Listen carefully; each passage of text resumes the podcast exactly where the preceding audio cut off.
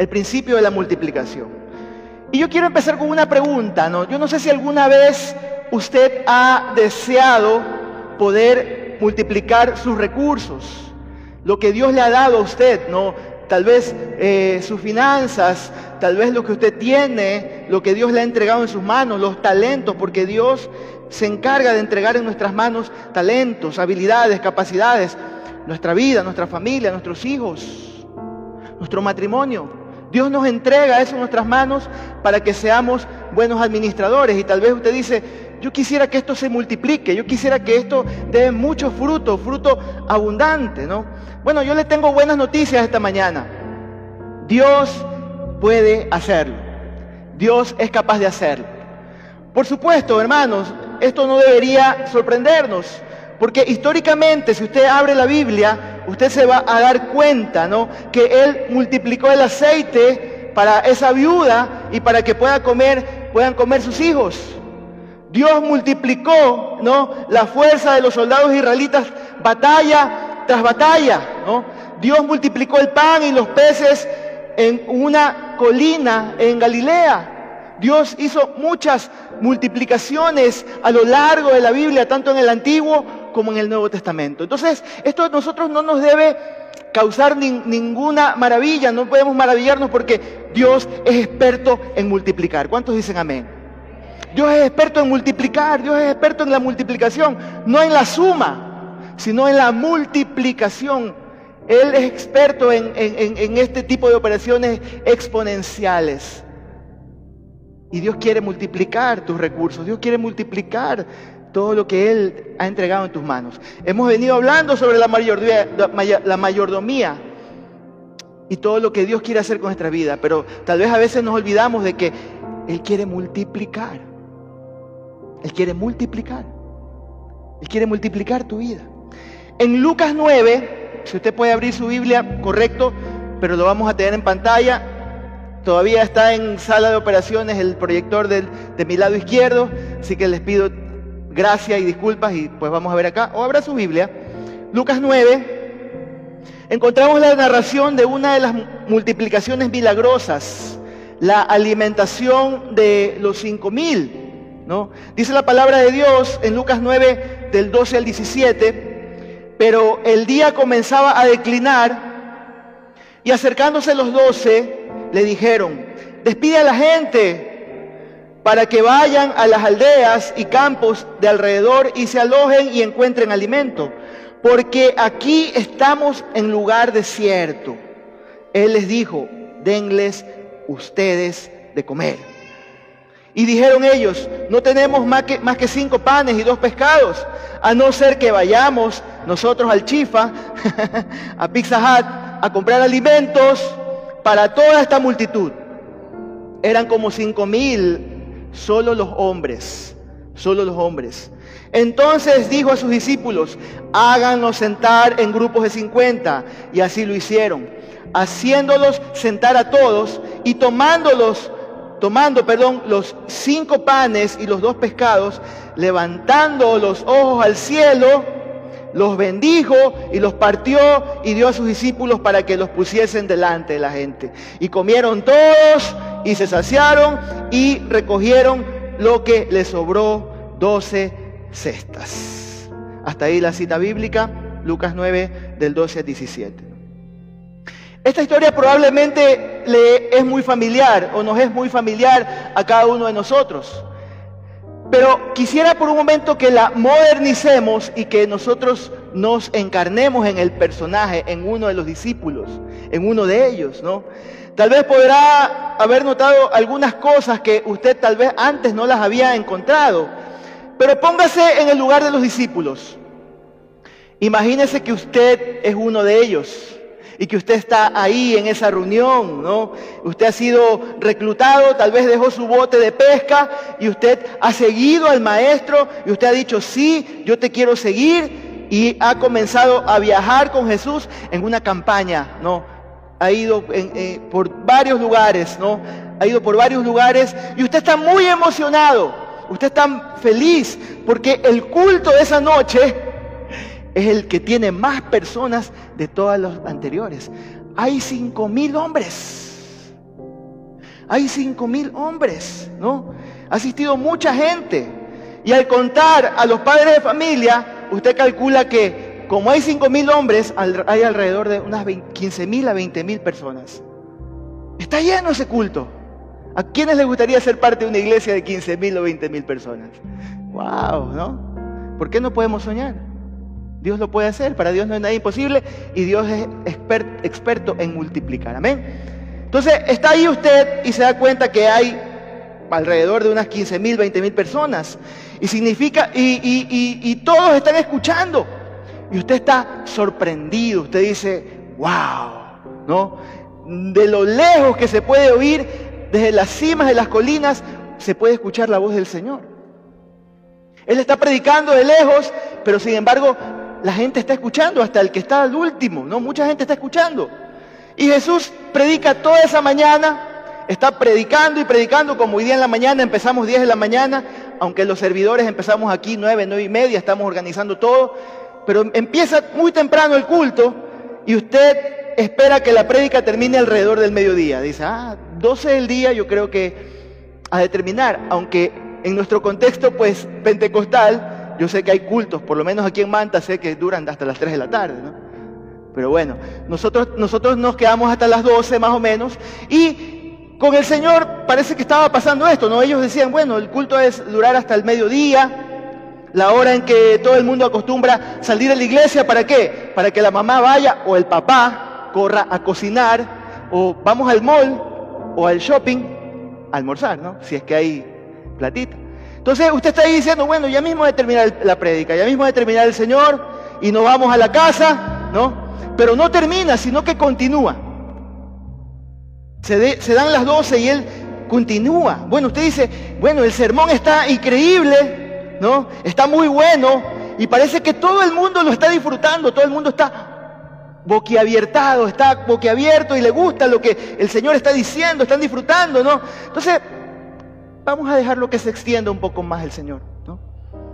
Se hacen 12 y 30 de la tarde, empieza a pasar el tiempo. Dice 12 y 30 y él continúa predicando. Cuando se da cuenta son la una, las dos, las tres. Ya pues, culto pentecostal 3, nos vamos. Nada, las cuatro, las cinco. Y ya empieza a escuchar a sus compañeros diciendo, como dicen, decimos los buenos guayacos, ya, pues el pueblo tiene hambre. ¿No? La gente tiene hambre. ¿Hasta qué hora? ¿No?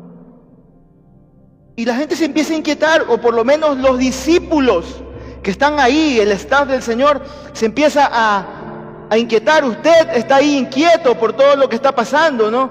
Y usted no está seguro quién realmente tiene hambre, si es la multitud o soy yo y mis compañeros. ¿Quién realmente está inquieto por querer comer, no? Y de un momento a otro usted ya se ve en la necesidad de acercarse al Señor. Y se acerca muy, muy temeroso, ¿no? Eh, señor, eh, disculpa la interrupción, ¿no? Eh, los otros discípulos y yo, este, comenzamos a tener hambre, no, perdón, la gente que está en la multitud, estamos preocupados porque empiezan a tener hambre, ya están inquietos, pues. Y quiero decir que ellos no han comido en todo el día, Señor. Y pues yo quería preguntarte, ¿no? Y como los discípulos y yo pensamos, si es que tú querías ya terminar el sermón y que ya la gente se vaya, ¿no? Que se vaya. Entonces el Señor se voltea y lo mira a usted. Recuerde que usted es parte de ese equipo y usted es el vocero. Se voltea al Señor y lo mira a usted y muy seguro le dice, dale tú con tus compañeros de comer a toda esta gente. 20 mil personas. Dale tú de comer a esta gente. Y él, y él se voltea y vuelve y sigue con sus enseñanzas. Tan normal. Entonces, pues, Usted mira la multitud y usted empieza a calcular, bueno, ¿cuánto será, cuánto se nos irá aquí de plata entre tantas personas hambrientas en este lugar? ¿Cuánto se nos irá, no? Y él pues se acerca a sus compañeros, usted, perdón, se acerca a sus compañeros y les dice, el Señor me acaba de decir que nosotros le diéramos de comer. Y por ahí uno le dice, a ver, espérate, creo que te escuché mal. ¿Estás diciendo que el Señor quiere que nosotros le demos de comer? Sí, le dice usted. Y, esa persona le dice, pero usted tú sí te has dado cuenta que, y le dijiste que hay casi 20 mil personas aquí. Y usted le dice, sí. Y, la gente, y los discípulos se empiezan a inquietar, pero como son gente proactiva, como es gente pilas, empiezan, dicen, bueno, en media hora nos reunimos. Vamos a hacer lo siguiente, vamos a ver qué podemos conseguir entre la multitud. Y empiezan a buscar, empiezan a buscar, empiezan a recolectar, a recolectar, a recolectar, a recolectar. Cuando después de media hora se vuelven a reunir, empiezan a ver que solamente hay una canastita y esa canastita tiene cinco panes y dos pescados. No conseguí los pescados, pero sí tengo los panes. Usted se da cuenta que solamente hay cinco panes y dos pescados. ¿Y qué hacemos con esto? ¿Qué hacemos con cinco panes y dos pescados? Y usted, pues, obviamente le dicen a usted, le dicen, bueno, vaya, usted es el vocero y vaya, hable con el Señor. Usted una vez más va interrumpe el Señor, Señor, ahí usted un poco asustado, ¿no? Señor, ya nos reunimos y hemos hecho la colecta y solamente hemos conseguido cinco panes y dos pescados. Entonces usted piensa en ese momento, dice, bueno, ya el Señor se está dando cuenta que no es mucho, ahorita ya nos va a despedir a todos, la gente se va a ir a comer y nosotros tranquilos, y tal vez no comemos lo que hay ahí, vemos cómo hacemos. Pero el Señor le dice, perfecto, siéntenlos en grupos de 50. Y, yo pensaba esta semana eh, preparando mi prédica, usted se ha puesto a pensar cuán difícil y cuánto desafío tienen que haber pasado estos 12 hombres para reunir a 20 mil personas en grupos de 50. Yo pensaba, es más fácil que usted tenga una manada de gatos y que los saque a, pasar, a pasear a la playa. Pero pasa el tiempo y logran hacer esto. Reunir a toda la congregación en grupos de 50 y yo puedo decir que ese fue el primer milagro que hubo esa, esa, tarde. El primer milagro que hubo fue ese, reunir a la gente en grupos de 50. Y pues, ¿qué es lo que empieza a hacer el Señor? ¿Qué hace el Señor? ¿Usted recuerda el texto bíblico? ¿Qué es lo que hace? El Señor empieza.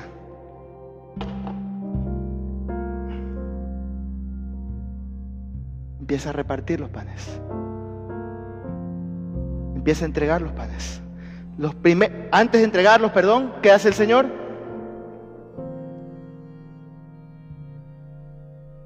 Los bendice. Los bendice. Y de ahí los parte y los empieza a repartir. Yo me imagino a Pedro. Yo siempre tengo la idea de que Pedro es el que es el más panzoncito como el pastor, el más comelón.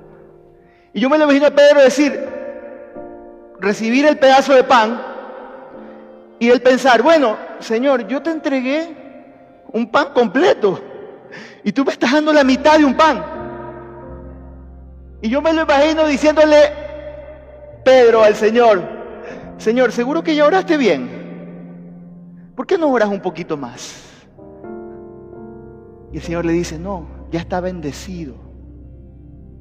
Repártelo. ¿Y sabes lo que hace Pedro?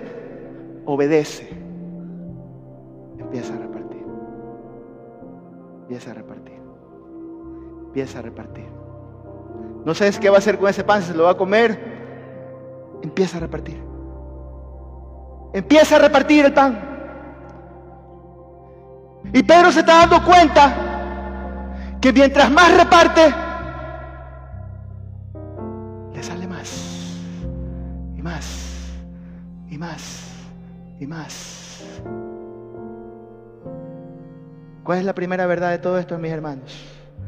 El milagro no sucedió en las manos del maestro, sucedió en las manos de sus discípulos. Sucedió en las manos de sus discípulos. El Señor bendijo, repartió, ellos obedecieron y empezaron a repartir, a repartir, repartir. ¿Sabe cuál fue el resultado, mis hermanos? El resultado fue 12 canastas que sobraron. por repartir el pan. Pero el milagro está en las manos de los discípulos. Ahí se hizo la multiplicación. En esta historia, queridos hermanos, yo veo dos principios muy importantes para nosotros.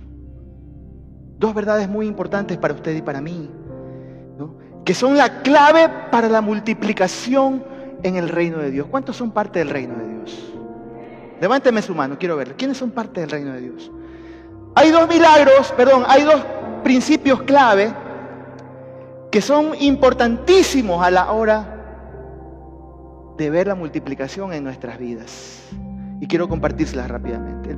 La primera cosa, primer principio, algo debe ser bendecido para que se multiplique, para que se pueda multiplicar.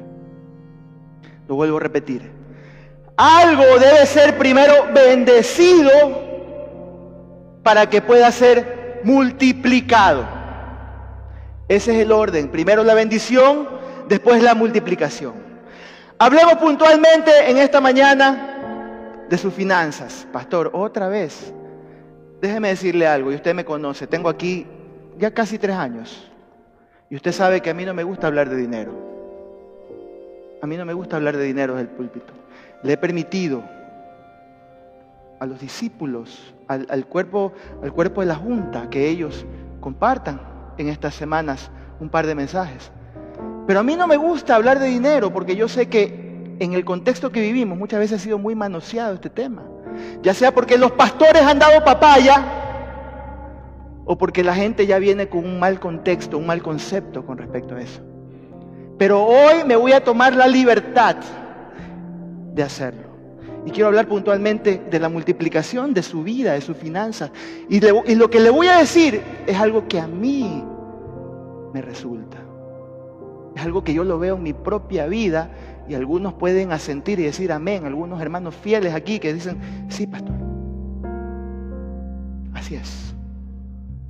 Entonces, mis hermanos, Hablemos puntualmente de sus finanzas, ¿no? Algo debe ser bendecido antes de que se pueda multiplicar. Lo que muchos cristianos no entienden, hermanos, es que antes de que su dinero se pueda multiplicar, debe ser bendecido. Debe ser bendecido. En otras palabras, primero debe ser entregado al Señor, ¿no? Y cuando damos al Señor lo primero de nuestras ganancias, o sea, el diezmo, ¿no? el resto es bendecido. Miren lo que dice Romanos 11, 16. Si el primer pan, si el primer pan está consagrado, también lo es la masa restante. Si, y si la raíz es santa, también lo son las ramas. Hermanos, yo conozco a muchos cristianos. Yo conozco a mucha gente que siempre se anda quejando. No me alcanza el dinero. Estoy alcanzado en mi vida. No sé cómo llegar a fin de mes. Tengo deudas. Y sé que algunos hasta caen en el chulco, que eso es pecado. A Dios no le agrada para salir de sus deudas. ¿Y sabe qué es lo que pasa, hermanos, normalmente? ¿Por qué estamos en esta situación? Que estamos alcanzados económicamente, estamos pasando por tiempos difíciles en nuestra vida. ¿Sabe por qué? ¿Cuál es, cuál es la razón? Por en primer lugar, por nuestras malas decisiones financieras. Por los errores que cometemos. Tarjeta de crédito, tarjeta de crédito, saca otra. No, es que te dice el sistema, es que es bueno para tu historial crediticio. Mentira, no le creas al sistema. Y métete una, deuda y, la ganga y cómprate el televisor de, mil pulgadas que te tapa toda la pared de tu casa. Y endeudate para irte de viaje, para las vacaciones. Malas decisiones financieras, número uno. Número dos, deudas, tarjetas de crédito que no se pueden pagar. Pensar que, ah, no, no, no hay problema, yo voy a tener para pagarle el siguiente mes, pero no tienes ni un trabajo fijo. Entonces, en primer lugar, esa es, una razón por la cual estamos alcanzados. Pero mayormente la razón es que el dinero no ha sido bendecido. El dinero no ha sido bendecido. Pastor, ¿y cómo yo bendigo el dinero? Cuando se da primero al Señor y el Señor pone su bendición sobre él, entonces y solo entonces tienes la habilidad de multiplicarse. Tienes la habilidad de multiplicarse en tu vida. Solo en ese momento, mis hermanos. Solo entonces. Cuando tú y yo somos fieles al Señor. Cuando tú y yo le damos lo primero al Señor y, le entregamos, lo honramos en primer lugar. Cuando usted entrega las primicias. Las primicias. Y por un momento voy a dejar a un lado el dinero. Cuando las primicias es lo primero que usted y yo tenemos que darle al Señor. ¿Por qué estamos aquí reunidos el primer domingo, el, primer día de la semana? Le estamos dando lo primero de nuestro tiempo al Señor. ¿Por qué usted en la semana, los líderes que están aquí, le entregan por lo menos dos o tres horas para ir a un grupo familiar a compartir la, la, palabra de Dios, para venir el miércoles de oración acá, para tener una reunión de discipulado con el pastor? porque entendemos que el Señor es lo más importante en nuestra vida y Él se encarga de bendecir lo demás en nuestra vida, hermanos. Pero cuando las cosas están desordenadas, cuando estamos viviendo haciendo primero otras cosas y estamos preocupados, afanados, viviendo en avaricia, viendo cuánto tengo más y cuánto más y cuánto más y cuánto, y andamos alcanzados, tratando de retener y retener y eso se te va como, es como saco roto, es como una cisterna que no retiene agua, como dice el profeta. Porque no entendemos que la prioridad, el primer lugar, las primicias, le pertenecen al Señor. A Él, mis hermanos. Entonces, este es el primer principio de la multiplicación. Y hay un segundo principio de la multiplicación y nos vamos. Mire qué rápido va a ser este mensaje hoy. Segunda cosa, Solo lo que se da se puede multiplicar. Repita conmigo. Uno, dos y tres. Solo. Una, dos y tres. Solo lo que se da se puede multiplicar. Y el ejemplo del que estamos explorando, el texto que hemos, hemos visto, la historia de la multiplicación de los panes y los peces, la comida, es verdad, había sido bendecida. Y es, lo primero, ¿no? Que sea bendecida. Bendecida por Dios. El principio de entregar nuestras primicias al Señor. El diezmo, ¿qué vemos después de esto, hermanos? ¿no? ¿Qué es lo, primero que, lo, que viene después? ¿no? Pero imagínense que los discípulos, en lugar de repartir los panes, de decir, después de que Pedro, Juan, Jacobo, Bartolomeo, Santiago, hasta Judas, cogió un, pedazo de pan y lo repartió, ellos hubieran dicho, no, pero yo tengo hambre. Yo me voy a comer este pan. Yo no voy a repartir si yo, yo tengo hambre. No he comido todo el día. El Señor me ha cargado de campaña en campaña, no hemos comido bien. Estoy muy hambriento y hubiera empezado a comérselo. Y no repartirlo. Pan y agua como en la cárcel, hermano.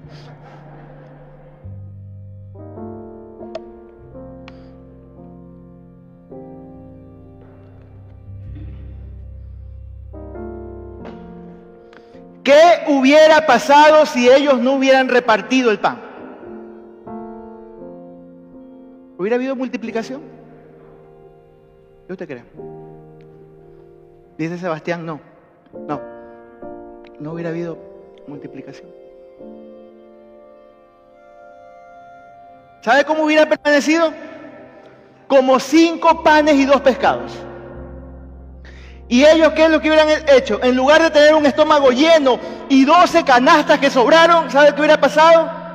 Hubieran dado, como yo ahorita lo hice, un par de mordiscos y se hubieran quedado medios hambrientos.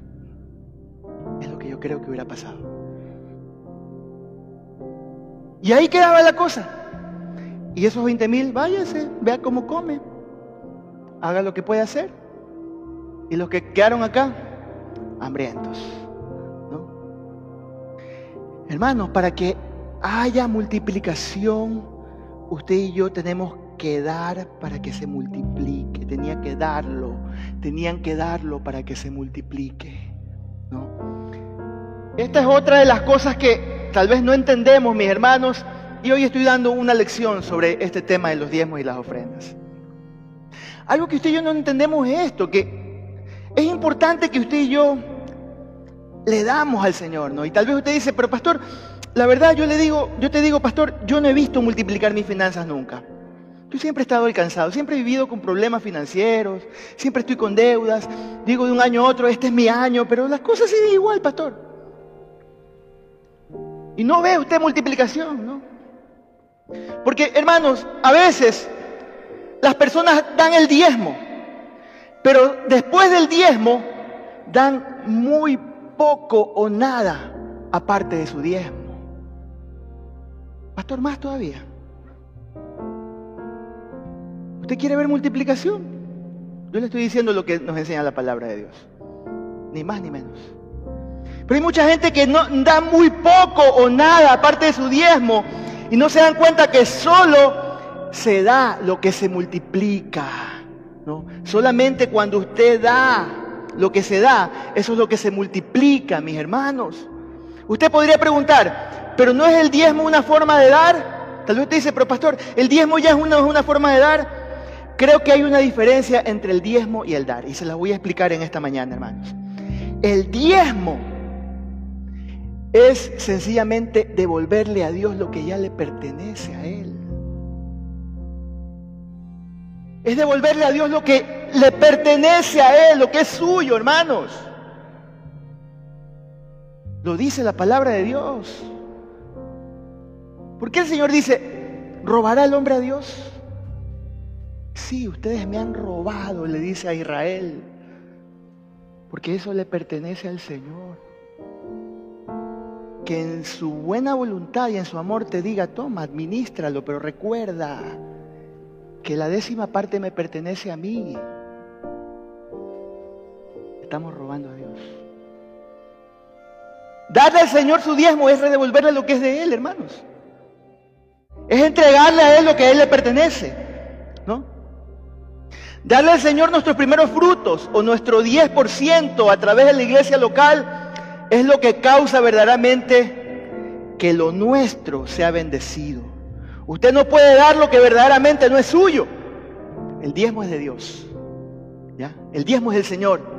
Los primeros frutos son del Señor. El resto, el 90% que usted conserva, que usted, el Señor le ha permitido que usted lo use, ese 90% usted decide si lo multiplica, de ahí usted puede darle más al Señor para ver multiplicar sus recursos. Ahí es donde usted puede ver la mano del Señor en su vida.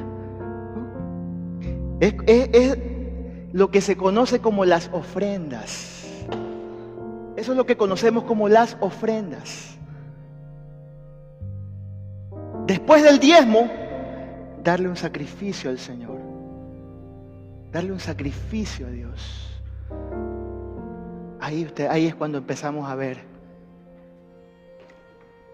multiplicación. Multiplicación. Ahí es cuando empezamos a ver lo que Dios puede, que Dios puede glorificarse en nuestras vidas. Repito, hermanos, para que usted, lo, y yo lo entendamos.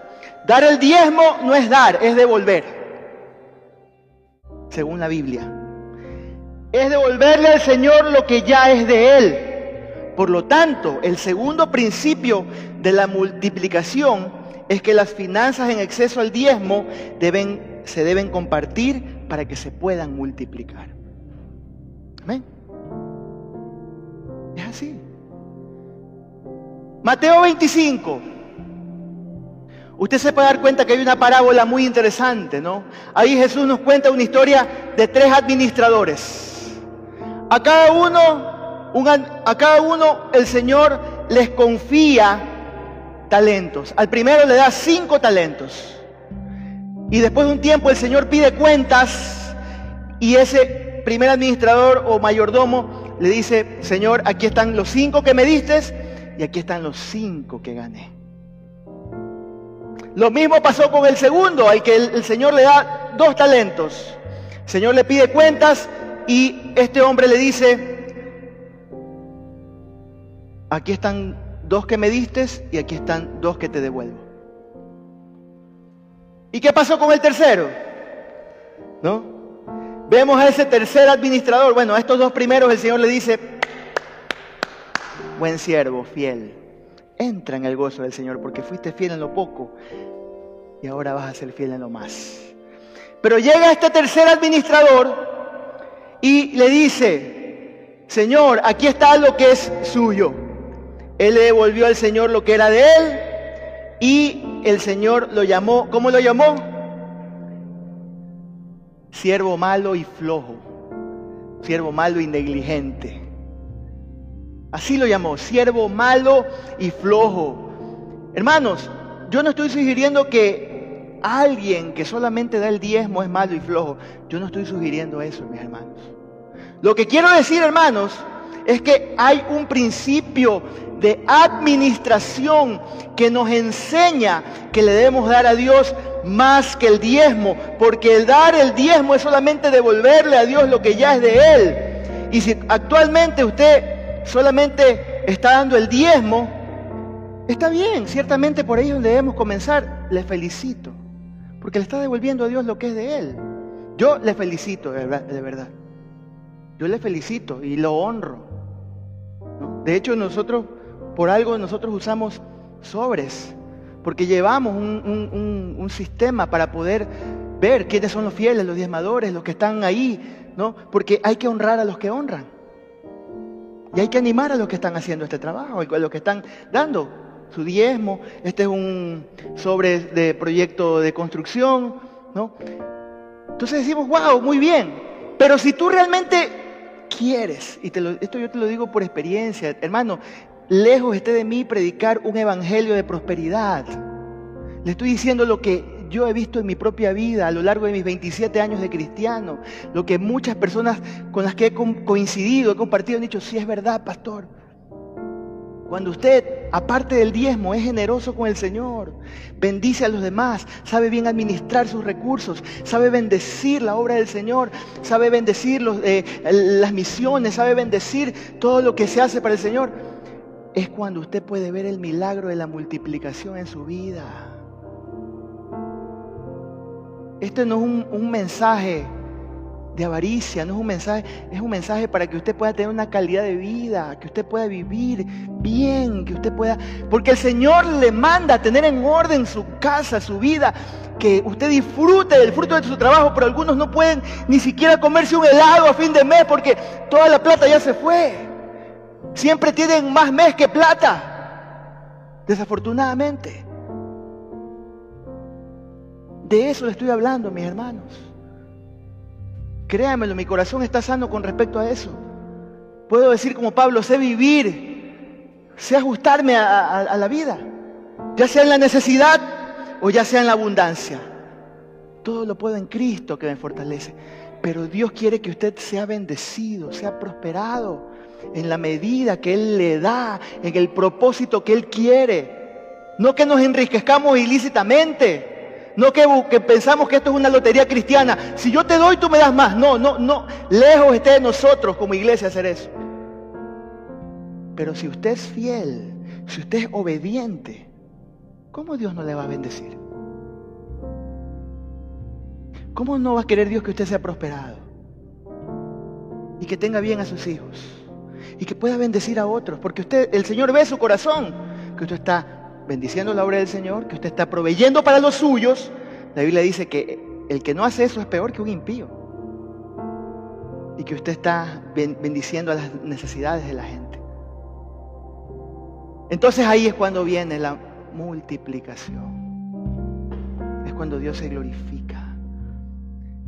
Hermanos, dando el diezmo es como, es como terminamos con esa vida alcanzada, hermanos. De tener un saco roto, de tener una cisterna que no retiene agua. Dar el diezmo es lo que trae bendición sobre el resto de nuestras finanzas. Dar el diezmo es lo que causa que Dios reprenda al devorador y que abra las ventanas del cielo sobre nuestras vidas.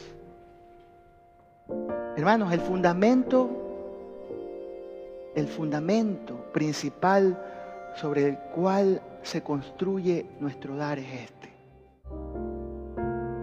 Y ojalá que esto se quede en nuestros corazones y que no le permitamos al enemigo decir, pero ay, la iglesia predicando de plata, predicando de plata la iglesia. Claro que hay que hablar de dinero. Si usted revisa la Biblia, ¿usted de cuál fue uno de los temas que mayormente habla la Biblia? De dinero o de sus derivados. Y no porque, ah, entonces nos vamos a agarrar de eso para siempre hablar de dinero, no. Porque el Señor sabía que esa iba a ser una de las mayores pruebas para la madurez del cristiano, ser generoso entregarle al Señor lo mejor de nuestra vida. Por eso, mis hermanos. Usted no es cristiano para hacerse rico, por si acaso. No, no, no estamos aquí para hacernos ricos. De hecho, no somos una iglesia. Si usted está buscando una iglesia de prosperidad, no somos ese tipo de iglesia. Somos una iglesia que bendecimos el reino de Dios, que queremos tener calidad de vida, que queremos ser discípulos del Señor Jesucristo. Y si el Señor nos quiere bendecir, vengan las bendiciones en su voluntad. Amén.